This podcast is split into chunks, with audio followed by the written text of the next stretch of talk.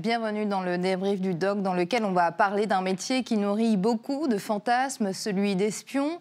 Et il y en a un qui est aujourd'hui un héros pour beaucoup dans son pays, Eli Cohen, agent du Mossad, les services secrets israéliens, qui a été actif dans les années 60, puis démasqué alors qu'il était en mission en Syrie. Il a euh, finalement été pendu sur la place publique. Euh, son histoire retrouvera là sur le documentaire RT, Spyfall, agent du Mossad à Damas. Alors pourquoi Eli Cohen est perçu comme une pourquoi, à cette époque, le Mossad était-il si efficace? L'est-il encore? Les services secrets, leur mystère. Nous allons essayer d'en savoir un peu plus avec notre invité, spécialiste en la matière, co-auteur du livre Les services secrets israéliens aux éditions euh, thaïlandiers, Eric Denessé. Il est directeur du Centre français de recherche sur le renseignement. Eric Denessé, bonjour. Merci euh, d'être avec nous sur RT France. Alors, comment avez-vous euh, trouvé le reportage?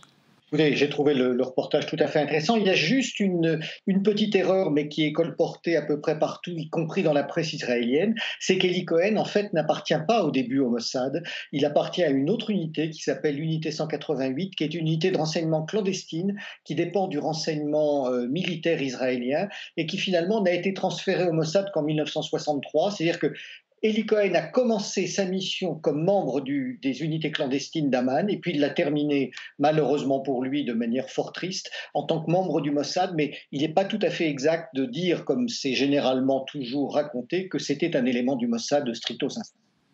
Et pourquoi Eli Cohen était-il euh, si adulé? Alors, il y, a, plusieurs raisons. D'abord parce que euh, dans, la, dans la mentalité israélienne, euh, qui est une mentalité d'assiégé, à, juste titre d'ailleurs, entourée par des populations qui leur, sont, qui leur ont été longtemps particulièrement hostiles, le métier d'espion euh, est particulièrement bien vu. C'est-à-dire que ce sont des hommes qui vont à l'étranger dans des conditions extrêmement délicates, extrêmement dangereuses, assurer, on va dire, l'alerte avancée pour la sécurité de la défense d'Israël et en particulier Eli Cohen à Damas avait réussi une opération d'infiltration de longue durée extrêmement, euh, euh, extrêmement pointue, extrêmement réussie. Il avait pu pénétrer la totalité des cercles de décision euh, syriens et jusque dans l'entourage du ministre de la Défense. Il a pu transmettre des, une somme d'informations tout à fait capitale à l'État d'Israël et à Tzahal en prévision des conflits qui ne dont il s'attendait à ce qu'il survienne. Et puis malheureusement, il a terminé sa mission en Mertyr parce qu'il a été euh, détecté grâce à une intervention des services soviétiques qui faisaient de l'assistance technique euh, auprès des Syriens et il a été pendu en place publique. Alors, sait-on ce qu'a divulgué euh, Eli Cohen à Israël quand il était en mission en Syrie? Quel genre de renseignements?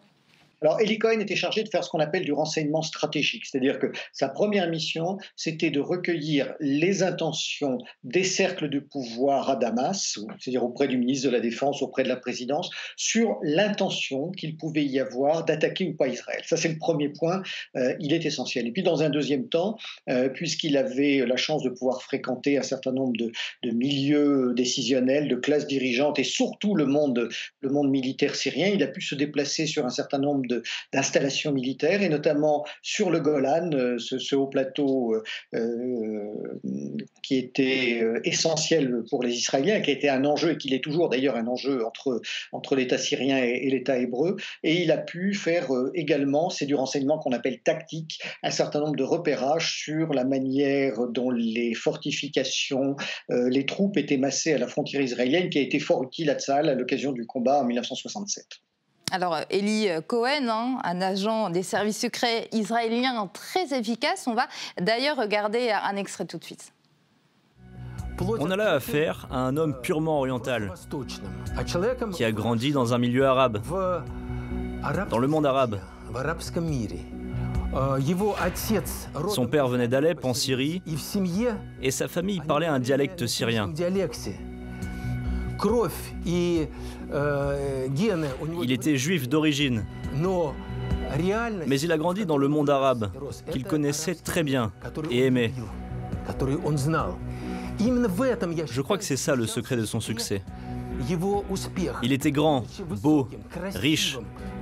Et ce qui a son importance, c'était une personne charmante.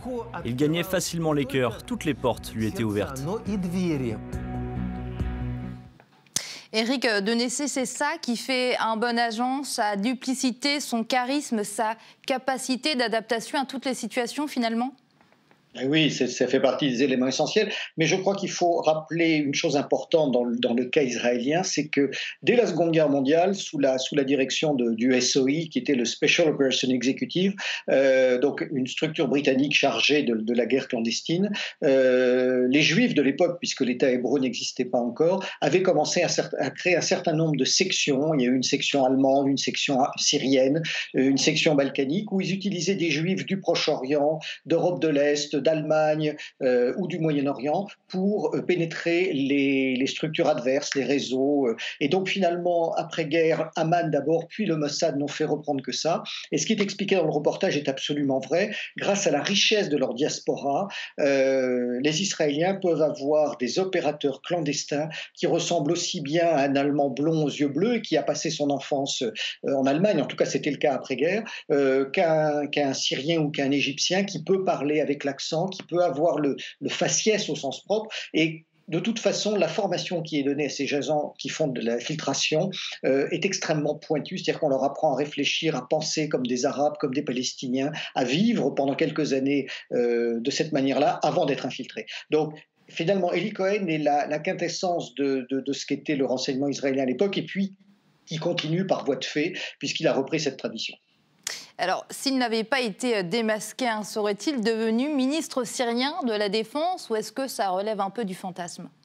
Écoutez, malheureusement, l'histoire ne nous permet pas d'être euh, euh, très tranchant en la matière. Effectivement, le niveau d'infiltration auquel il était parvenu était quand même très, très, très élevé. Euh, certains disent qu'il avait effectivement des chances de, rester durablement dans ces cercles du pouvoir et pourquoi pas d'y occuper un jour un poste de ministre. en réalité, on n'en sait véritablement rien.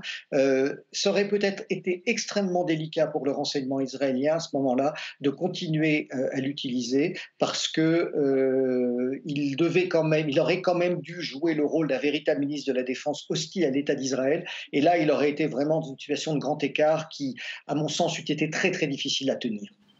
Alors, Eli Cohen, agent du Mossad, hein, à partir de 63, le Mossad est né avant la création de l'État d'Israël. Alors, oui et non, encore une fois. Euh, il y a deux instituts qui s'appellent il y a deux structures qui s'appellent le Mossad. Il y a le premier Mossad qui était une structure chargée de l'émigration et de l'immigration clandestine. Euh, et puis il y a le, ce qu'on appelle le vrai Mossad, l'Institut du renseignement et des opérations spéciales, qui est né, lui, après la, création de l'État hébreu. Mais, encore une fois, je le disais tout à l'heure, les structures clandestines de renseignement, de sabotage euh, dans la communauté juive, avant même la création de l'État hébreu, ont existé à peu près dès la Seconde Guerre mondiale. et puis, à partir de 1948, ça s'accélère et les, et les Israéliens vont à ce moment-là euh, euh, catalyser ces, différents, ces, groupes d'hommes et ces initiatives qui avaient été prises, d'abord dans le renseignement militaire Amman, qui a été toujours et qui est toujours le plus important service de renseignement de la communauté euh, israélienne, puis dans le Mossad à partir de 1963. D'ailleurs, suite aux échecs de l'unité 188 à laquelle appartenait Eli Cohen initialement, suite à un échec de cette unité dans l'infiltration des milieux égyptiens, ces savoir-faire ont été transférés désarmés au Mossad. Alors Israël, un, État que certains pays ne reconnaissent pas, dans un tel contexte, j'imagine que les services secrets ont un rôle un peu particulier oui, le, la communauté du renseignement israélien est d'abord indispensable à la sécurité de l'État hébreu. Euh, c'est aussi, euh, comme c'était un peu le cas d'ailleurs euh, en, en, Union soviétique pendant la guerre froide avec le KGB, c'est aussi un peu une école de dirigeants, puisque beaucoup de dirigeants politiques sont passés soit par les forces spéciales, soit par le renseignement. Donc c'est aussi quelque chose qui les différencie du, du reste du monde et que l'on voit peu en France, aux États-Unis ou en Allemagne, parce que la sécurité et le renseignement jouent un rôle absolument indispensable il faut rappeler que Israël, c'est à peu près deux départements français, euh, c'est euh, à peu près 8-9 millions d'habitants, c'est-à-dire euh, on va dire 8 fois moins que la France. Or, la communauté du renseignement israélienne est à peu près équivalente à celle de la communauté française du renseignement, c'est-à-dire qu'il y a globalement 8 fois plus de personnes dans le renseignement en proportion qu'en France. Alors on dit du Mossad hein, que c'est l'un des services secrets les plus redoutés de la planète. Qu'a-t-il que les autres n'ont pas? Première chose, le Mossad, comme nos amis britanniques, sont très bons, mais ils sont aussi très très bons dans, le, euh, dans la communication.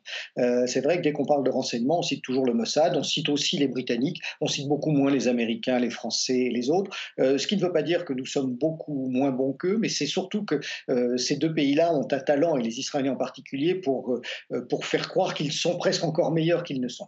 Au-delà de ça, ils sont très bons pour une raison simple, c'est qu'ils sont en permanence confrontés à une forte adversité. Et en plus, a une adversité qui elle-même ne cesse de s'améliorer. Par exemple, la lutte contre les services iraniens, la lutte contre les Palestiniens, sans entrer dans la, justesse de, de, de, la cause des uns ou des autres, est une lutte qui cesse de monter en complexité et qui oblige les deux camps finalement à être toujours meilleurs. Et les Israéliens étant sur un tout petit territoire confrontés à beaucoup d'ennemis et le dos à la mer, n'ont pas le droit à l'erreur, ce qui explique leur grand professionnalisme. Ce qui ne veut pas dire qu'ils n'ont pas connu des passages à vide. Dans la guerre de 2006 contre le Hezbollah au sud Liban a été un exemple. Euh, mais ils se sont repris depuis une quinzaine d'années et ils font effectivement partie du top 5 ou du top, euh, du top 3 des, des meilleurs services au monde. Le Mossad occupe-t-il un rôle euh, diplomatique, œuvre-t-il dans l'ombre pour que certains pays normalisent leurs relations avec l'État d'Israël? C'est le cas récemment du Bahreïn, du Soudan ou des Émirats arabes unis? Oui, le, Mossad a une fonction qui est ce qu'on appelle en matière de renseignement la fonction de diplomatie secrète. Ils ont une division au sein du Mossad qu'on appelle le Tevel, ce qui en, hébreu veut dire le, monde. Euh, leur rôle est de prendre contact euh, et d'établir, euh, pourquoi pas de l'assistance technique ou des, ou des relations avec des États qui ne reconnaissent pas Israël, ou tout simplement des, peuples comme les Kurdes qui n'ont pas de représentation diplomatique en tant que telle. Donc effectivement, euh, si on veut faire un, schéma pour expliquer, les trois services israéliens, puisque la communauté israélienne du renseignement fonctionne avec trois services, on a le Shin Bet qui est la sécurité intérieure qui ne travaille que sur les territoires hébreux et euh, ce qu'on appelle les territoires occupés. Il y a ensuite le renseignement militaire qui ne s'intéresse qu'aux pays voisins d'Israël susceptibles de l'attaquer militairement. Et puis le Mossad, lui, est chargé du reste du monde, euh, et donc notamment de cette mission diplomatie secrète, euh, de préparer les actions diplomatiques et d'établir des relations avec des États qui n'ont pas de, connexion officielle avec euh, Tel Aviv. Éric euh, Denessé, on va marquer une courte pause. On se retrouve tout de suite après. Et toujours euh, avec nous pour ce débrief du doc, Éric Denessé, directeur du Centre français, de recherche sur le renseignement. Et on va continuer de parler du Mossad avec vous, Éric Denessé. Justement, les missions euh, du Mossad, on va parler euh, avec cet extrait. Regardez. Le Mossad a secrètement enlevé Eichmann d'Argentine, où il vivait sous un autre nom, et l'ont emmené à Tel Aviv pour le juger. Ce fut alors une grande victoire pour les services de renseignement israéliens. Pendant la Seconde Guerre mondiale, Eichmann et Radmacher ont participé à l'élaboration du plan Madagascar visant à déplacer les Juifs d'Europe.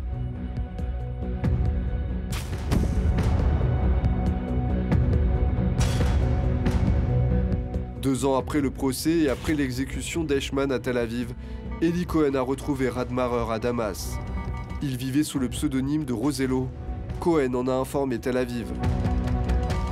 Demain, je vais chez Rosello. Vous me recevez? Rosello, c'est Franz Rademacher. Je le confirme.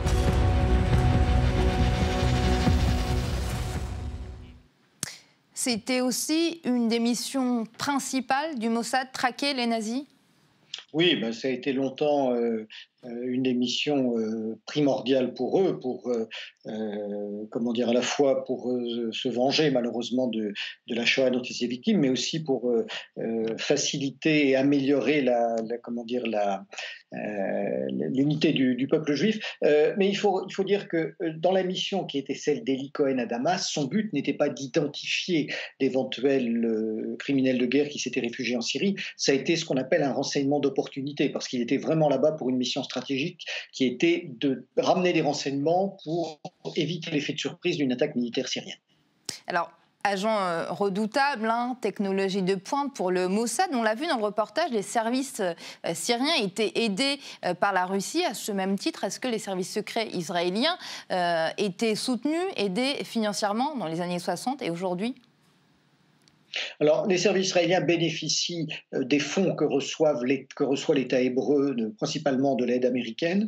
Euh, dans ces années-là, ce n'était pas tout à fait le cas. Et puis surtout, les Israéliens sont, sont très euh, solitaires dans leur façon d'agir parce qu'ils se méfient des attitudes et des revirements de position des Américains et des autres alliés. Alors, il faut dire qu'en 1963-1965, qui étaient les années au cours desquelles opérait Eli Cohen, le principal allié de l'État hébreu était la France, davantage que les Il faut rappeler que c'est en 1967, suite à la guerre des six jours, qu'il y a une forme de rupture entre le général de Gaulle, euh, qui était président de la République, et, l'État israélien. Mais jusqu'à cette époque-là, le principal fournisseur d'armes, celui qui a aidé les Israéliens à concevoir et à développer leurs armes nucléaires, eh bien, c'était, la France. Donc, euh, mais sur toutes les opérations qu'ils conduisent, euh, les Israéliens font très très attention à la protection du secret. Il leur arrive bien sûr de plus en plus de mener des opérations communes avec les alliés, notamment avec, avec les Américains, mais pas seulement avec eux. Euh, mais ils ne, reçoivent pas directement une aide comme, on pourrait, euh, comme les Britanniques reçoivent par exemple une aide des Américains. Euh, ils bénéficient d'argent qui vient dans l'aide générale que donnent les États-Unis à l'État hébreu. Alors, ils ne bénéficient pas d'aide, mais est-ce qu'ils partagent leur expertise, par exemple, entre le Mossad et les services secrets français? Alors, bien sûr, il y a des réunions internationales sur euh, différents sujets, notamment dans le cadre de la lutte antiterroriste, hein, euh, pour que les uns et les autres puissent échanger euh, de l'information et éviter que des attentats ne soient commis sur nos territoires respectifs. Il y a aussi beaucoup d'échanges dans la traque des, chefs terroristes. maintenant, il y a toujours une limite à la coopération internationale, parce que coopérer, c'est aussi révéler une partie de ces opérations et de ces structures clandestines. donc, tout ça se fait progressivement. Alors, il faut dire que la coopération est beaucoup plus étroite entre les Américains et les Israéliens dans la lutte euh, qu'ils mènent, dans la lutte secrète qu'ils mènent contre l'Iran et, le développement de l'arme nucléaire iranienne, où là, les actions communes entre les Américains et les, Israéliens sont, sont très très poussées, notamment en matière cybernétique. Alors, euh, Cohen euh, est le directeur du Mossad depuis 2016. On dit de lui qu'il serait plus actif que les autres. Est-ce que c'est vrai? Je pense que la période se prête peut-être plus à euh, de l'activité, mais en réalité, Tamir Pardo, qui a été directeur quelque temps auparavant, avait déjà cette, cette réputation. C'est un ancien militaire, un ancien commando qui a vraiment redynamisé le Mossad après les événements de, 2006 et de la guerre contre le Hezbollah au sud-Liban. Euh, et depuis, euh, malheureusement, l'actualité internationale, le développement de Daesh, la persistance d'Al-Qaïda, euh, les problèmes au Kurdistan, la montée en puissance de la Turquie, qui fut jadis un, allié plutôt proche des, des, Israéliens puis surtout le développement euh, de la diplomatie secrète qui conduit aux accords d'Abraham que l'on a vu il y a quelque temps, tout ça fait qu'effectivement, il y a euh, un accroissement permanent euh, de l'action des services israéliens. Puis surtout, ce qu'il faut dire, c'est qu'il y a aussi une véritable remise en question des modes opératoires, parce que le Mossad est d'abord et surtout un service clandestin qui ne mène que des opérations illégales, clandestines. Et aujourd'hui, dans un monde où nous avons de la reconnaissance faciale, des passeports biométriques, des caméras dans tous les aéroports, des contrôles lors de à l'occasion de tous les passages de frontières, eh bien, il est de plus en plus difficile de mener des actions clandestines. Alors, certes, les Israéliens ont la chance de pouvoir s'appuyer sur une forte diaspora, d'avoir beaucoup d'avance et beaucoup de compétences en matière de technologie de renseignement, mais euh, les derniers directeurs du Mossad ont beaucoup travaillé pour remettre au point un certain nombre de techniques pour pouvoir travailler dans un nouveau contexte qui est euh, quelque peu compliqué être un agent des services secrets hein, sur le terrain, finalement, c'est un peu flirter avec euh, la légalité? Ah ben ce n'est faire que ça. Le rôle de ce que l'on appelle un service euh, de renseignement ou d'un service spécial, parce que le terme de service secret en fait n'est pas adapté, euh, eh bien c'est de faire que de l'illégal. En fait, un service de renseignement, c'est le cabinet détective d'un gouvernement qui est là pour répondre aux questions que lui posent les dirigeants, trouver l'information. Et bien sûr, cette information, euh, en réalité, ce sont en réalité les secrets du camp adverse. Et pour obtenir les secrets d'un camp adverse, on est obligatoirement confronté à des secrets qui sont défendus. Donc il faut mettre place des démarches conspiratives, des démarches clandestines, manipuler les gens, recourir parfois au chantage pour pouvoir obtenir cette information. Alors pour en venir aux services secrets français, des GSI, des GSE, pour ne citer que ces deux euh, départements, sont-ils eux aussi redoutés dans le monde? Oui, nous avons des services qui sont d'une très bonne qualité. Euh, nous appartenons aux rares services du monde qui sont à peu près présents partout dans le monde. Il n'y en a pas plus d'une demi-douzaine. Hein. Les Russes, les Américains, bien sûr, les Chinois depuis euh, plusieurs décennies maintenant, euh, les Britanniques, les Français, les Israéliens, on peut peut-être en rajouter un ou deux, mais globalement, nous sommes, en gros, il n'y a que cette demi-douzaine de services qui sont capables de mener des actions partout, qui sont à peu près présents sur toutes ces zones.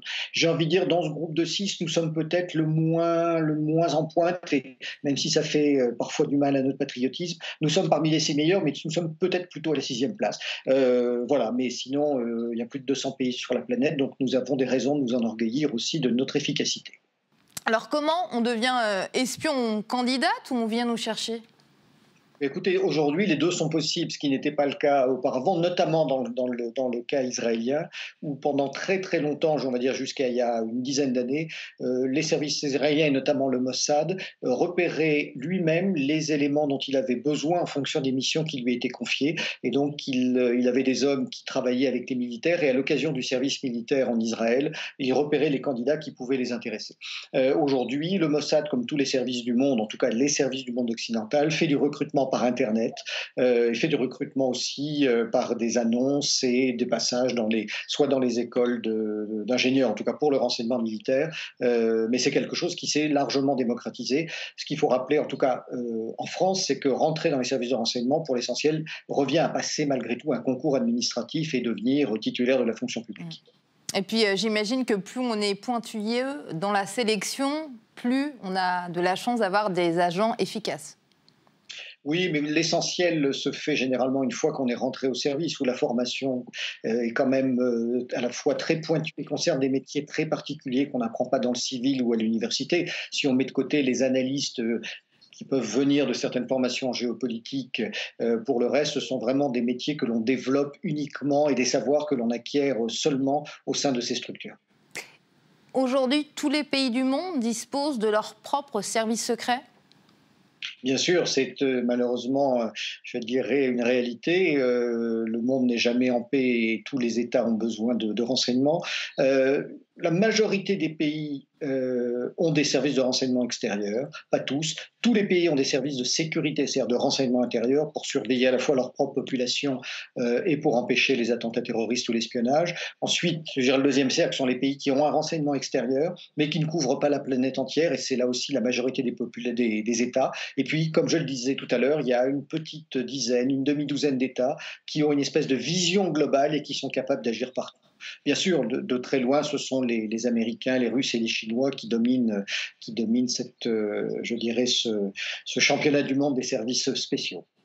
Alors, le métier d'espion a fait l'objet de nombreux livres, de hein, nombreux films. On a le très romancé James Bond, on a aussi la, série française avec euh, Bureau des légendes. Y a-t-il un peu une part de réel, par exemple, dans cette série? Écoutez, euh, oui, le Bureau des légendes est probablement la série la moins, la moins mauvaise et la moins éloignée de la réalité de l'espionnage. En tout cas, la première saison, peut-être la seconde, est relativement, euh, relativement réaliste, mais plus le temps passe, plus elle est, plus s'éloigne de la réalité. Je crois que euh, ce qu'il faut dire, c'est que quand on veut vraiment avoir une, une réalité de, de l'espionnage, eh il faut lire les romans de John le Carré, de Graham Greene, de Joseph Conrad. C'est long, c'est lent, euh, c'est parfois rasoir, mais le monde du renseignement n'est pas toujours aussi sexy qu'ont voulu le faire croire un certain nombre de romanciers ou de, scénaristes au cinéma, parce qu'on a affaire à des métiers extrêmement segmentés, ce sont des organisations très complexes où chacun a une tâche précise, ce sont des métiers absolument passionnants, euh, mais qui malheureusement sont très très mal représentés, très très mal euh, expliqués euh, par les médias, par le roman et par le cinéma. Alors ça fait partie hein, du fantasme, bien évidemment, mais mon ami, euh, mon collègue, mon voisin, peuvent-ils être des espions? Tout le monde peut être un espion dans la mesure où si la personne fait bien son travail, ça, ne se détectera jamais. Il n'en parlera pas à son, elle n'en parlera pas à son mari ou, à sa femme, ce qui, ce qui arrive euh, malgré tout encore un petit peu. Euh, et puis surtout, ce ne sera pas détectable. Mais le, vrai espion, si je devais prendre une image, euh, ce serait beaucoup plus un physique à la Gérard Jugnot qui est capable de s'infiltrer dans une structure sans attirer l'attention, qu'effectivement quelqu'un comme je, cherche le nom de l'acteur qui fait James Bond, pardonnez-moi, Daniel Craig. Daniel Craig qui attirera l'attention parce que bien sûr, il a un physique qui va sortir de l'ordinaire. Alors on est en pleine crise sanitaire. Hein. À quel point le Covid a changé la donne pour les services secrets? Il n'a pas tellement changé que ça parce que euh, euh, avant le début de la crise, le recherche et l'information sur les pandémies ne faisait pas partie de, leur mission. Euh, c'est quelque chose qui, comme dans toutes les administrations, dans toutes les entreprises, a bien sûr en partie ralenti le travail, que ce soit sur le travail de bureau qui représente 90% du, du, travail de renseignement, mais aussi sur le travail de terrain. par certains côtés, ça a pu faciliter les choses parce que faire des filatures quand on porte un masque, ça dissimule la personne qui est suivie, mais ça peut protéger aussi, euh, euh, pardon, ça dissimule la personne qui fait la filature, mais le masque peut aussi servir à mieux se dissimuler pour celui qui est pris en filature. Donc euh, on ne dispose pas aujourd'hui encore, en tout cas pour ma part, d'assez d'éléments sur la manière dont le port du masque et la situation du Covid a vraiment modifié la façon de travailler sur le terrain des opérateurs. Éric Denessé, merci à vous. Je rappelle que vous êtes directeur du Centre français de recherche sur le renseignement. Merci d'avoir répondu à toutes mes questions. Et c'est la fin de cette émission consacrée au documentaire RT Spyfall, l'agent du Mossad à Damas sur l'espion israélien Eli Cohen à retrouver sur RT France. Merci et à bientôt.